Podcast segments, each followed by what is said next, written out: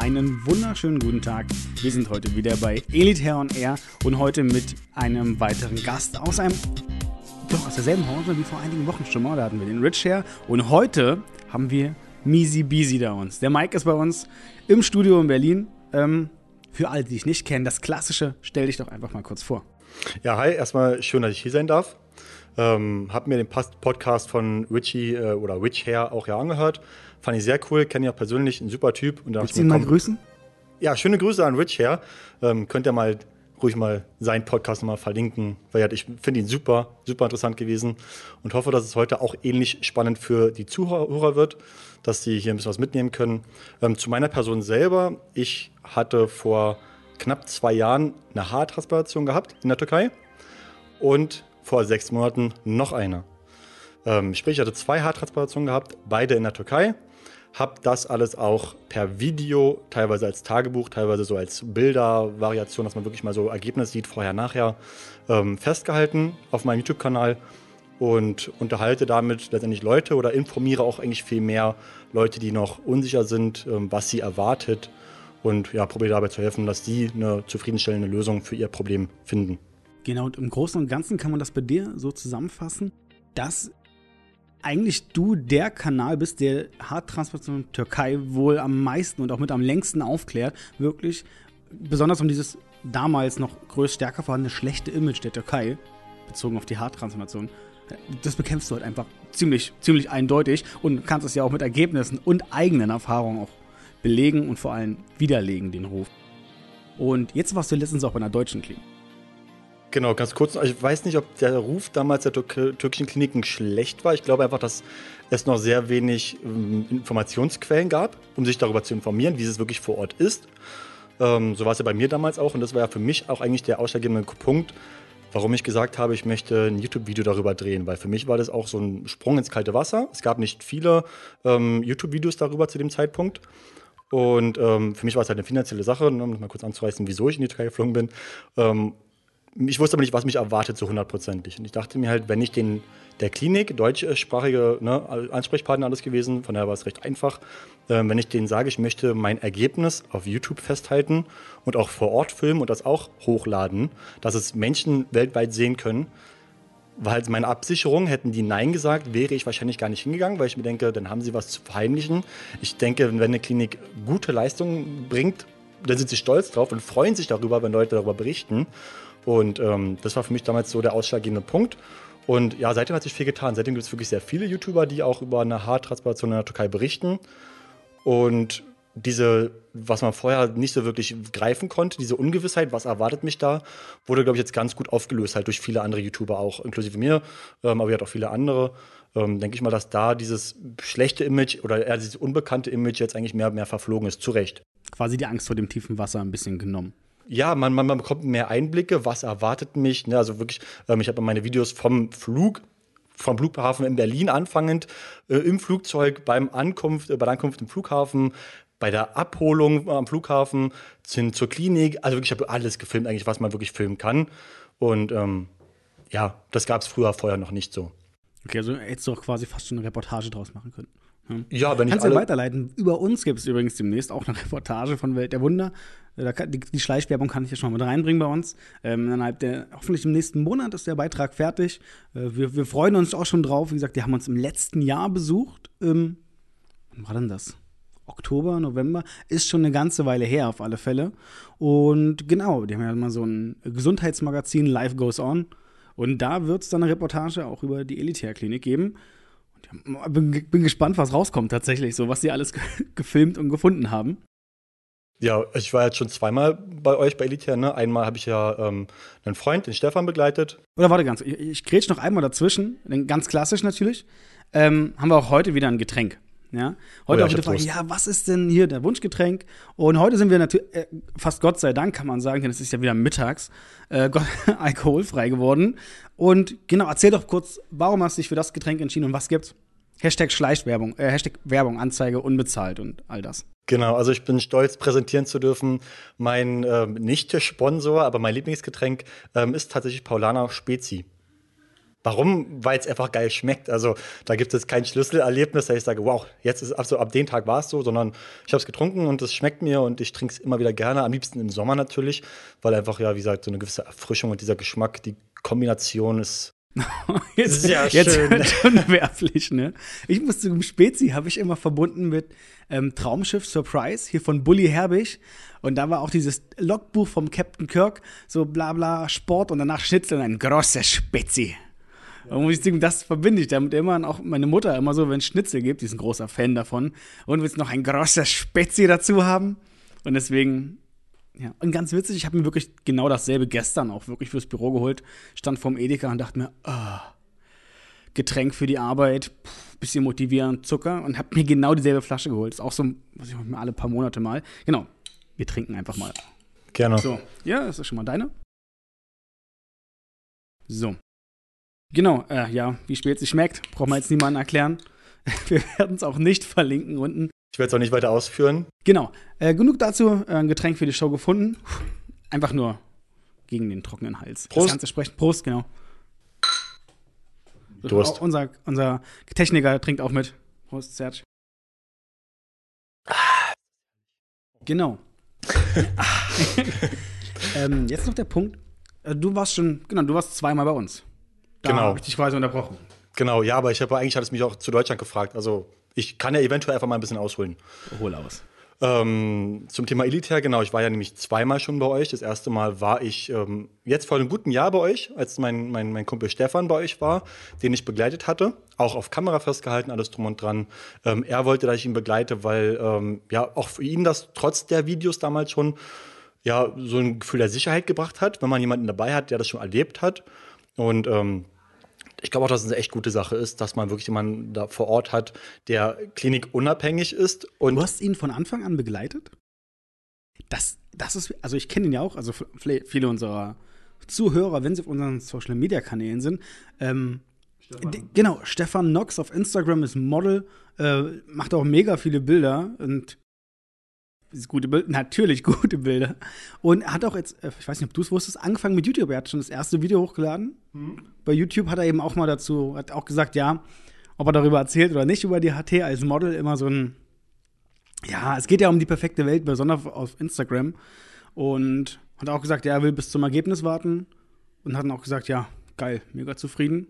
Und genau, ich habe ja mitbekommen, dass du ihn zwischenzeitlich verfolgt hast. Das von Anfang an so war, wusste ich tatsächlich nicht. Hm, doch, doch. Also ich habe das erste Video mit ihm auch hochgeladen vor der Operation schon. Was ich immer so auch einen ganz wichtigen Punkt finde. Ähm, man kommt eigentlich gar nicht dazu, die letzte Frage noch zu beantworten, weil so viele neue Fragen sich ergeben. Aber ähm, um das mal kurz anzureißen, was ich auch wichtig finde, ist, wenn Leute auch vor der Operation oder schon direkt nach der Operation anfangen, darüber zu berichten per Video. Ich finde es immer ein bisschen leicht oder ein bisschen fragwürdig, wenn Leute nach zwölf Monaten erstmals ein Video machen und sagen, hey, passt auf, ich hatte eine Haartransplantation, guckt mal mein Ergebnis. Weil das ist halt für mich mal so ein bisschen, warten erstmal, ob es gut ist oder nicht und nur wenn es gut ist, lade ich es hoch. Ich glaube, die wenigsten mhm. würden ein schlechtes Ergebnis hochladen. Und ähm, das finde ich halt cool, wenn man von vornherein, schon vor der OP oder vom ersten Tag, das öffentlich macht, dann kommt man eigentlich nicht drum herum, das, egal wie das Ergebnis am Ende wird, hochzuladen. Und das ist für mich auch ein ganz wichtiger Faktor, weil wir, es soll ja auch wieder auch eine Vertrauensbasis aufgebaut werden. Die Leute wollen nicht äh, gekauft werden von der Klinik, sondern die wollen ehrliche Informationen bekommen. Und das ist, was ich bei YouTube halt so wertvoll finde, was zwar gar nicht die Frage war, aber ich sage es einfach mal. ähm, Zurück nochmal ganz kurz äh, zu Elitair. Genau, ich war zweimal bei Elitair gewesen. Einmal als Stefan begleitet, findet ihr auf meinem Kanal. Ich selber war jetzt vor sechs Monaten, gestern auf dem Also, Tag wie gesagt, du kannst ja ruhig Zeit lassen beim Reden. Wir, wir können dir die 30 Minuten locker voll machen. Sehr schön. Deswegen. Äh, gut, äh, ich rede nämlich gern. Ähm, also, wir hatten sechs, äh, Quatsch, gestern auf den Tag genau sechs Monate war meine OP jetzt her. Ähm, findet ihr auch auf meinem Kanal. Und, um auf die Frage von vorhin vielleicht zurückzukommen, ich habe auch jemanden in Deutschland begleitet. Bei der First Hair Klinik in Frankfurt ist es. Und Dazu findet ihr auf meinem Kanal auch sehr vieles. Genau, und wer sich dann denkt, hä? Elitär, Fürstherr, okay, dann sind schon mal zwei Kliniken, die jetzt hier mal genannt wurden. Und ich, ich muss das jetzt in jedem Podcast bis zum Friends Hair Day machen. Und der Friends Hair Day findet am 13.04., also am April, in Berlin statt, in der Forum Factory in der Besselstraße 1214. Ähm, wird ein sehr großes Event. Man kann sich das vorstellen als Tag der offenen Tür. Äh, ehemalige kommen, ehemalige Patienten kommen, äh, YouTuber kommen. Wir haben tolle Speaker eingeladen, wir haben Experten eingeladen. Wir haben sowohl Dr. Balvi wird vorbeikommen aus Istanbul, als auch natürlich unser Expertenteam, was ja eh hier in Berlin vor Ort ist, auch für Alternativbehandlung. Und eben auch die Ärzte der Fürstzer-Klinik ähm, werden kommen und auch einen Vortrag halten tatsächlich. Genaues Thema wird noch announced und alle weiteren Infos werdet ihr quasi nachher in der Beschreibung noch mitfinden zu diesem Podcast und natürlich in den entsprechenden Gruppen. Wir werden auch eine Veranstaltung erstellen. Ihr werdet das überall sehen. Und genau, du bist natürlich auch äh, sehr gerne eingeladen. Ja, danke schön. Also wie gesagt, es ist am, an einem Samstag. Und das so über den Tag, so, ganz entspannt, 12 bis äh, 19, 20 Uhr, mit einem lockeren Ausklingen, dass da auch jeder kommen kann. Beim letzten Mal hatten wir es, glaube ich, auf einen Sonntag gelegt. Und das ist natürlich ein bisschen schwierig mit der Abreise. Im Großen und Ganzen haben wir diesmal gesagt, dann der Samstag und das alles ein bisschen entspannter machen. Aber ein ganz großer Erfahrungsaustausch. Genau wie du schon sagtest, ähm, ja, wenn eine Klinik was zu verbergen hat, äh, sei es Ergebnis oder so, ist das ein bisschen fragwürdig. Und das schreiben wir uns ja auf die Fahne, dass wir nicht zu verbergen, sondern wir zeigen euch halt alles. Also wir stehen gefühlt nackt vor euch. Natürlich, also nicht im bildlichen Sinne. Nicht. Genau, jetzt gerade nicht, tatsächlich. Im Büro fast immer die Hosen an. Bin ich ja. also froh drüber. Ja. Muss ich ganz ehrlich zugeben, ja. Wow, krasser Diss. Okay, gut. Ähm, genug dazu zum Friends Hair Day. Und zwei, also ein Grund, warum du hier bist. Wir hatten jetzt letztens einen YouTuber. Man will natürlich das nicht doppeln, aber das Besondere eben bei dir, wie vorhin schon erwähnt, du warst zweimal dort. Du hattest zwei Haartransplantationen. Und dann natürlich die, der erste Gedanke für Leute, okay, eine zweite Transplantation, dann war die erste wohl nicht so gut. Oder? Oder wohl viel mehr. Ähm, es ist tatsächlich so, dass merke ich auch mal wieder, weil wie halt Kommentare unter meinen Videos auch kommen äh, oder in meiner Facebook-Gruppe, da wird oft gefragt, ne, warum brauchen Leute eine zweite Haartransplantation? Es ist einfach so, dass ein gewisser Haarstatus, der Haarausfall ist ja nun mal bei jedem ein Stück weit anders. Ne? Der beginnt mit leichten Geheimratsecken und endet bei einer Komplettglatze, abgesehen von dem Haarkranz halt, den man hat. Dieses ist ja diese Safe Area. Ähm, könnt ihr bestimmt auf eurer Seite ganz viel dazu finden. Das werde ich jetzt, glaube ich, nicht ausfüllen, weil dann geht das länger als eine halbe Stunde, wenn ich jetzt noch die Safe Area erkläre. ähm, aber wir um beim Thema zu bleiben, Haarausfall wird von leichten Geheimratsecken zur Komplettglatze so ungefähr. Wenn man jetzt so leichte Geheimratsecken hat, dann braucht man natürlich keine zwei Haartransplantationen. Es sei dann, äh, oder es sei denn, man lässt sich die auffüllen und der Haarausfall geht aber weiter, nicht an die Geheimratsecken, sondern dahinter geht er ja irgendwann weiter unter Umständen. Ne? Ja. Das ähm, ist immer schwer ähm, zu prognostizieren, wie weit er wirklich fortschreitet. Bei manchen bleibt es am Ende so bei leichten Geheimratsecken, die können auffüllen lassen und sind perfekt. Und dann gibt es halt Leute wie mich, die ähm, ja vorne schon so wirklich eine komplette Stirnglatze hatten oder so ein halber Kopf war eigentlich schon bei mir kahl und hinten war es schon lichter. Jetzt ähm, war eigentlich von vornherein klar, ich brauche zwei Operationen. Ich hatte aber zu dem Zeitpunkt gesagt, es muss kein perfektes Ergebnis sein. Ich hatte wirklich viele Jahre dann auch ähm, mir die Haare wirklich kurz rasiert, weil waren vorne keine Haare mehr da, also zum Stylen ging nichts. Und hinten, was willst du hinten fünf Haare stylen oder einen Pferdeschwanz machen, wenn du äh, vorne eine Glatze hast? Das sieht kacke aus. Machen wir uns nichts vor.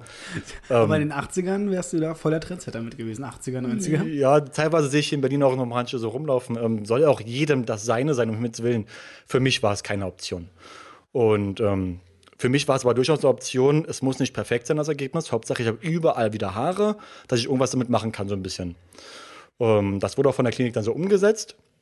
Nach neun bis zwölf Monaten merkte ich dann aber, mh, hm, ein bisschen dichter wäre schon noch schöner. Also man gewöhnt sich sehr, sehr schnell an die ha neu gewonnenen Haare. Hm. Ähm, dementsprechend habe ich überlegt, machst du jetzt noch eine zweite Haartransplantation zur Verdichtung? Ähm, speziell vorne ist es ja meistens so, wenn wir uns unterhalten, man sieht sich ja mal von vorne. Ähm, also für mich war jetzt die Option, ich lasse noch komplett warten, bis mir hinten unter Umständen die Haare ausgefallen sind und mache den Rest auf den Tonsur. Mhm. Oder ich mache vorne zum Verdichten und wenn hinten noch was ausfallen sollte, was noch nicht absehbar ist, ähm, ich, muss ich mir was einfallen lassen. Ich habe mich halt für die Variante entschieden, ich möchte es jetzt vorne machen, denn ich bin jetzt jung und ich möchte jetzt gut aussehen und man sieht sich, wie gesagt, eher von vorne als von mhm. hinten. Ähm, war für mich also klar, kommt bitte nochmal vorne verdichten. Und da ich halt, wie auch Stefan begleitet hatte bei Editär, war für mich auch klar, wenn jemand dicht setzen kann, Hashtag No Werbung oder was ihr immer sagt, ähm, War für mich aber klar, Edith Also über Edith darfst du hier gut reden, das ist überhaupt kein Problem. Ja, aber also ich krieg dafür kein Geld, ne? also um das klarzustellen. Ähm, du hast eine Spezi bekommen, ich finde das schon mal nicht schlecht. Ja, stimmt, das ist ein Gegenwert, dazu muss ich natürlich gut reden. Nein, ähm, das ist mir aber auch auf meinem Kanal zum Beispiel wichtig. Ich zeige immer Ergebnisse und ich probiere die nicht zu bewerten oder, oder, relativ neutral oder gar nicht zu bewerten, weil ich finde, jeder soll sich sein eigenes Bild machen. Wenn ich zum Beispiel bei Stefan oder bei meinem Ergebnis sage, boah, das ist der Hammer und andere finden es scheiße, dann fühlen sie sich vielleicht beeinflusst von mir und das will ich halt nicht. Die Leute sollen sich die Videos angucken, die sehen da wirklich alles und sollen sich daraufhin ein Urteil bilden. Das ist mir mal ganz wichtig. Ich habe nach der ersten HT für mich entschieden, es ist nicht dicht genug, was wird aber nicht an der Klinik lag, sondern an meiner äh, Entscheidung, damals ähm, den kompletten Kopf einmal ein bisschen zu machen. Ich hätte es halt da schon nur die vordere Kopfhälfte machen sollen hm. und bei der zweiten halt den hinteren Kopf. Ähm, ja, deswegen war es auch ein bisschen schwieriger. Eine, eine zweite Haartransplantation zur Verdichtung ist nicht so einfach, wurde mir gesagt, weil da ein deutlich höheres Nekroserisiko einfach ist. Und ähm, die Gefahr besteht ja außerdem, wenn man zu dichtes Haar hat, ähm, dass man bei der Kanalöffnung eine andere Haarwurzel beschädigen kann und diese dann abstirbt. Ja. Sprich, man verpflanzt ein Haar nach vorne, tötet aber ein anderes, hat effektiv also nichts gewonnen, hinten aber ein Haar verloren.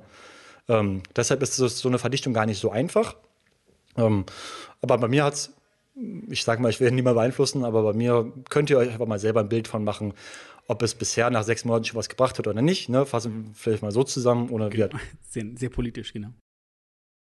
Genau, im Großen und Ganzen, also zu dem Thema eben dichtsetzen, also man eine Haarwurzeln öffnet natürlich, ähm, oder die Kanäle dann dementsprechend öffnet, ist natürlich ein Schock für die Umgebung und genau das ist, was du angesprochen hattest. Das animiert eben oft dazu, die anderen Haare in der Umgebung auszufallen wenn man eben diese damit beschädigt.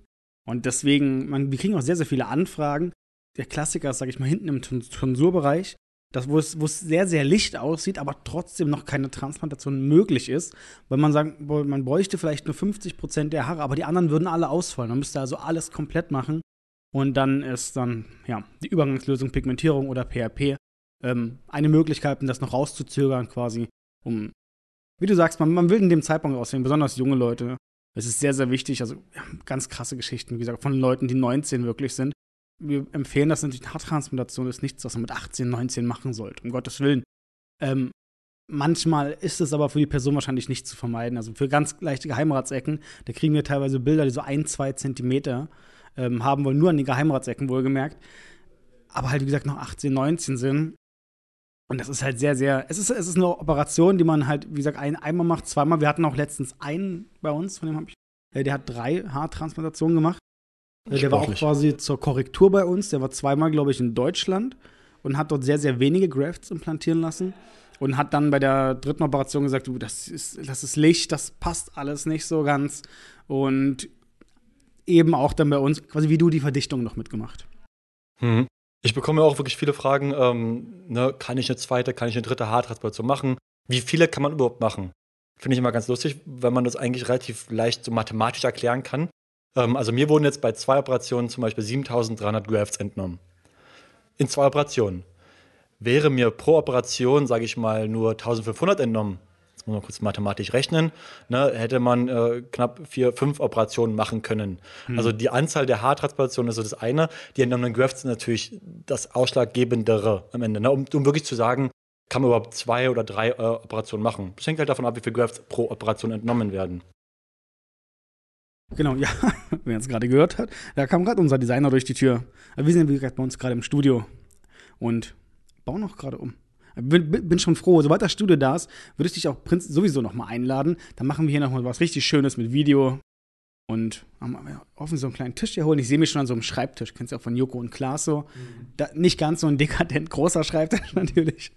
Aber so ein kleinerer und dann auch mal was, dann, dass die Leute auch mal was sehen können. Ne, wir reden jetzt gerade über Haare, äh, die man nicht sehen kann. Außer auf deinem Kanal natürlich. Wie heißt denn dein Kanal ganz genau? Mein Kanal heißt Misi Bisi Haartransplantation. Jetzt werden sich viele wundern, wie man Misi Bisi schreibt. Ähm, vielleicht schreibt es in den Titel rein oder irgendwo. ähm, oder ich buchstabiere es, wenn es okay ist. Buchstabier's. Also das ist M-E-Z-Z-Y, Leertaste oder, oder freilassen, zweite Wort, B-E-Z-Z-Y. Ja, also definitiv nicht der einfachste Name. Wie bist du darauf gekommen, wenn ich fragen darf? Ähm, das ist tatsächlich schon eine relativ alte Geschichte. Also damals im Fußball mit 16, 17, würde ich sagen, ähm, haben wir uns im Freundeskreis irgendwann alle, also der eine hieß, äh, hieß Kevin und wurde dann Ceesy genannt. Ähm, der nächste hieß Steven und wurde Steezy genannt. Und dann war, also immer der Anfangsbuchstabe mhm. quasi und dann dieses Easy hinterher so ein bisschen. Ne? Das war so die Easy Gang oder so, wie man es nennen möchte, so ein bisschen. Ne? Ähm, ja, und äh, irgendwann gab es im Internet den Namen Measy einfach schon. Der war schon vergeben. Es gibt viele Rapper, die so heißen. Ähm, Habe ich mir oh, echt, tatsächlich. Ja, auch Deutsche sogar. Es gibt äh, einen deutschen Rapper, ich glaube, der heißt Measy 030. Ähm, Muss ich nachher bei Spotify erstmal suchen. Genau, nicht, dass äh, ihr mich mit dem verwechselt. Das bin ich nicht. Ich bin Misi Bisi Haartransplantation. So, Misi Bisi, weil einfach, wie hat Misi war vergeben und mein Nachname beginnt mit B, also habe ich einfach genau das gleiche wie beim Vornamen gemacht. Habe nochmal das Easy rangehangen. Mit der Verwechslung, ganz witzige Geschichte tatsächlich. Wie gesagt, ich arbeite ja bei elitärem Marketing. Und bei uns war es auch, es gab, gab irgend so ich kenne ihn gar nicht, irgend so deutschen YouTuber, ich nenne den Namen nicht, weil ich ihn nicht kenne, ähm, der heißt Kevin. Ich weiß nur, dass er Kevin heißt. Hat irgendwas bei Instagram eine Million Follower und der hat ein Bild gepostet und hat dort eine Handynummer reingeschrieben. Und diese Handynummer, wahrscheinlich, so eine WhatsApp, kann man ja so broadcasten, dass er quasi all seinen Fans so die News schicken kann. Und bis auf eine Ziffer war das meine Nummer. Gen genau meine Arbeitsnummer vom Arbeitshandy. Und ich habe auf einmal an diesem Tag bestimmt 50, 60 Nachrichten bekommen. Das sind alles Leute, die sich vertippt haben, dieser einen einzigen Zahl. Und ich dachte, das kann doch nicht sein. Und einer hat mir dann Ende.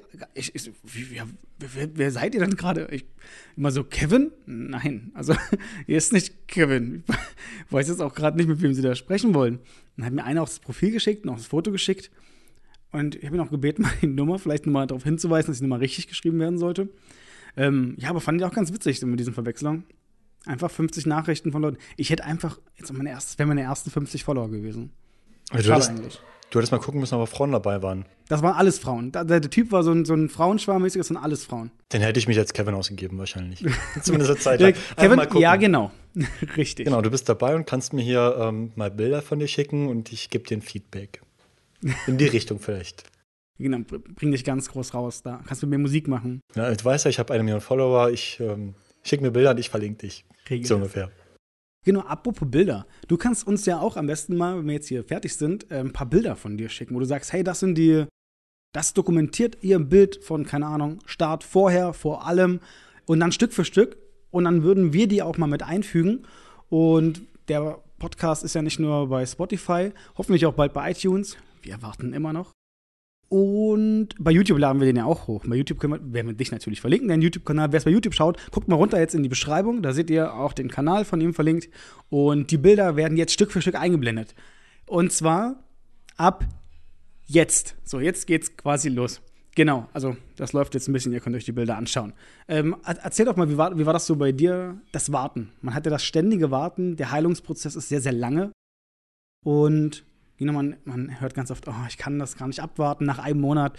Oh, jetzt kommt bald der zweite Monat. Und wie war das so bei dir? Eher der ungeduldige Typ oder, der, oder die ruhige Gelassenheit? Und hat sich das geändert zwischen erster und zweiter Haartransplantation? Es hat, sich, es hat sich ganz, ganz stark geändert, aber ähm, komischerweise eher in die falsche Richtung. Also bei der ersten Operation war ich da ziemlich entspannt und habe eigentlich vielleicht auch einfach gar nichts erwartet und dementsprechend ähm, bin ich da relativ entspannt gewesen die ganze Zeit habe mich über jedes Haar, was am Ende gekommen ist, einfach gefreut. Und ähm, tatsächlich war es dann wirklich so, dass ich eigentlich schon nach fünf Monaten, wo noch relativ wenig Haare, aber es waren Haare da, habe ich mich schon tierisch gefreut. Da habe ich auch ein Video zum Beispiel gemacht. Boah, geiles Ergebnis, alles, was jetzt kommt, ist für mich Bonus. Und es kam noch ganz viel. Also, das war wirklich so ein Status, wo es gerade angefangen hat, wo die Haare erst rauskamen, so ein bisschen. Aber dadurch, dass man gar keine hatte, habe ich mich da schon tierisch gefreut. Und da war es halt echt so kein Warten, sondern ich habe mich von Tag zu Tag mehr darüber gefreut. Und du hattest ja auch keine Referenz damals mit anderen YouTubern. Heute sind es ja. ja. wirklich viele YouTuber, die darüber berichten. Eben wahrscheinlich auch die dich dann als Vorbild genommen haben. Aber mhm. genau, damals für dich wahrscheinlich deutlich schwieriger. Genau, also es gab es so fast noch gar nicht, ähm, wie ich es gemacht habe damals. Ähm, dementsprechend wusste ich halt nicht, was mich erwartet und ich habe mich wieder über alles gefreut. Wenn ich jetzt rückblickend äh, meine Videos äh, mir nochmal angucke, von damals, von fast zwei Jahren, so, ne? denke ich mir auch, also wäre das der Endstatus gewesen nach fünf Monaten, wäre ich ziemlich enttäuscht so eigentlich jetzt. Ne? Ähm, war er halt zum Glück auch nicht. Aber damals war es für mich echt so ein Punkt, wo ich dachte, geil, alles was jetzt kommt mit Bonus. Dementsprechend bin ich da ziemlich entspannt an dieser Sache rangegangen, habe ich eigentlich immer nur gefreut. Jetzt beim zweiten Mal ähm, wusste ich ja, was mich erwartet und habe auch höhere Anforderungen oder Ansprüche gehabt. Und es war tatsächlich so, dass ich anfangs, ne, wusste ich halt, es dauert, es dauert. Also rational denkend gewusst habe, lass dir Zeit.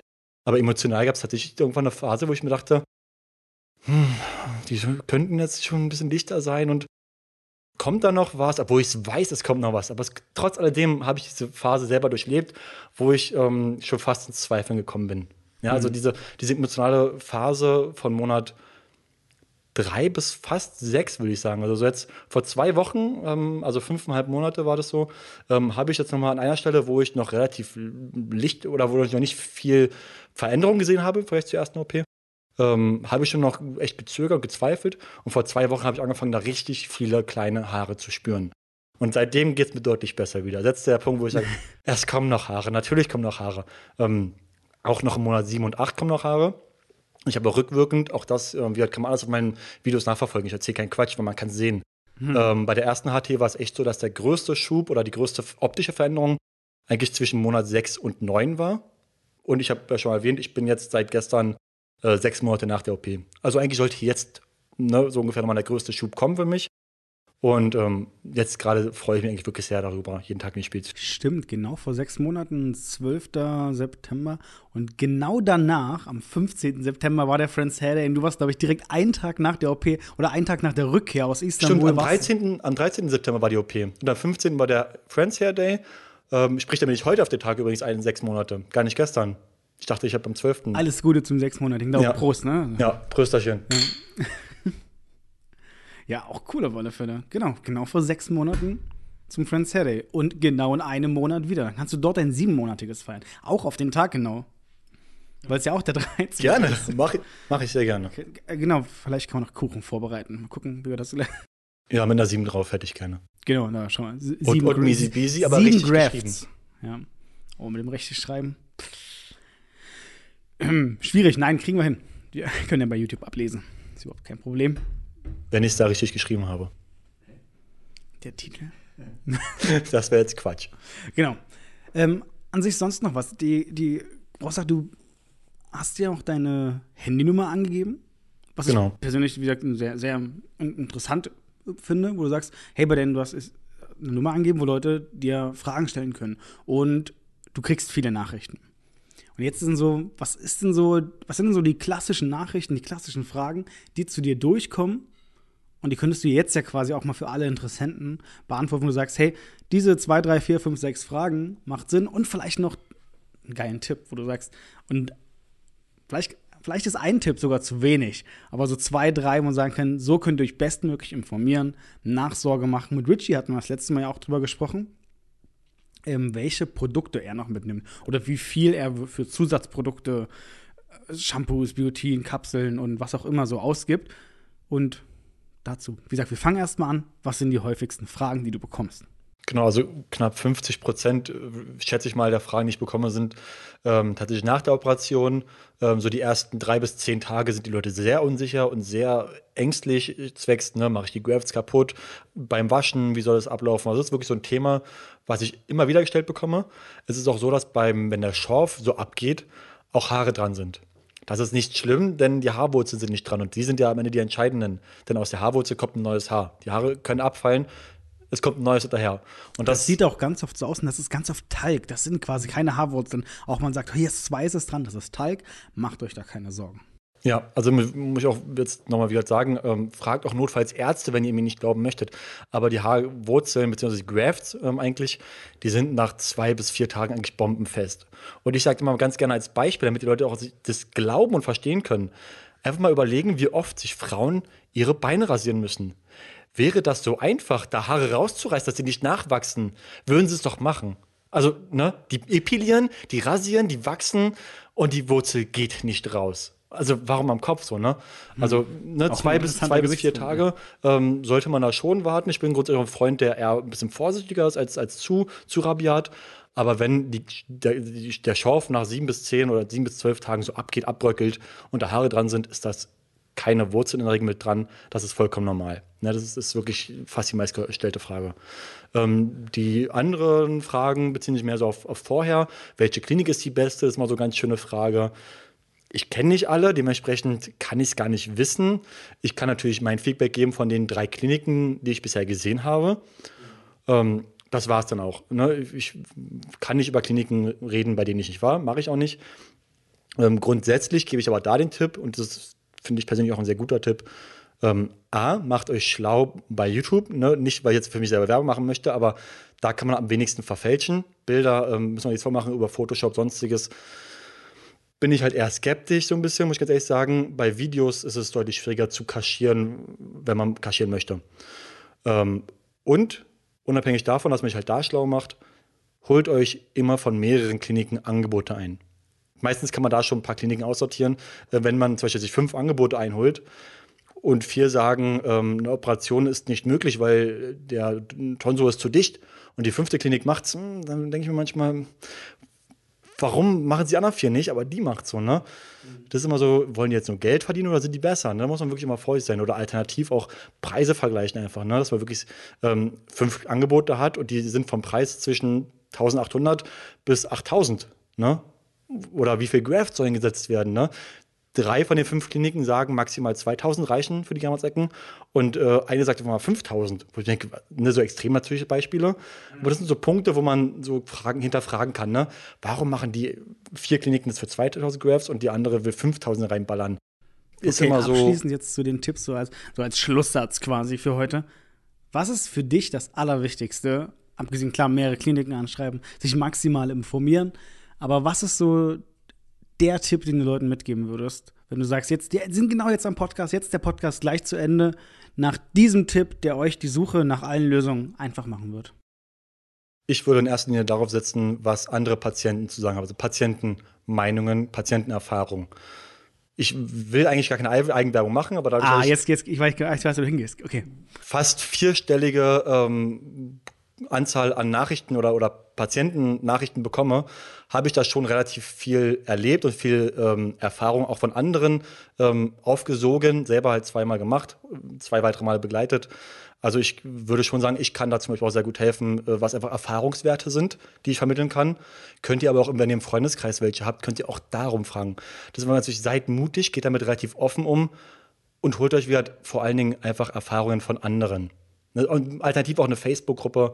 Ähm, ihr könnt mich per WhatsApp anschreiben. Du hast ja auch schon gesagt, meine Nummer ist im Internet zu finden unter meinen Videos. Und wie es sind mittlerweile fast 1000 Leute, die mir geschrieben haben und die mit mir im Kontakt sind und die, deren Erfahrungen ich ja auch am Ende weitergeben kann. Okay, gut. Dann, ihr habt es gehört, äh, informiert euch besonders von anderen Patienten. Leute, die es selbst gemacht haben, die können natürlich immer nur ihre Erfahrungen sagen, ihre Kliniken dementsprechend. Du hast in dem Falle drei Kliniken gesehen, andere haben andere Kliniken gesehen fragt ruhig nach, kümmert euch darum, dass ihr maximal aufgeklärt hingeht. Und genau, besonderer Tipp: Facebook-Gruppen. Wir werden hier drunter mal zwei, drei, vier, fünf verlinken. Sagen, schauen wir uns mal an. Das sind so Gruppen mit offenem Austausch. Und dann danke ich dir, dass du gekommen bist. Ja, und vielen Dank, dass ich da sein durfte. Sehr gern. Wir machen jetzt gleich noch so ein cooles Foto. Und genau, ich wünsche euch noch einen wunderschönen, entspannten Tag. Bis nächsten Donnerstag. Macht's gut. Ciao.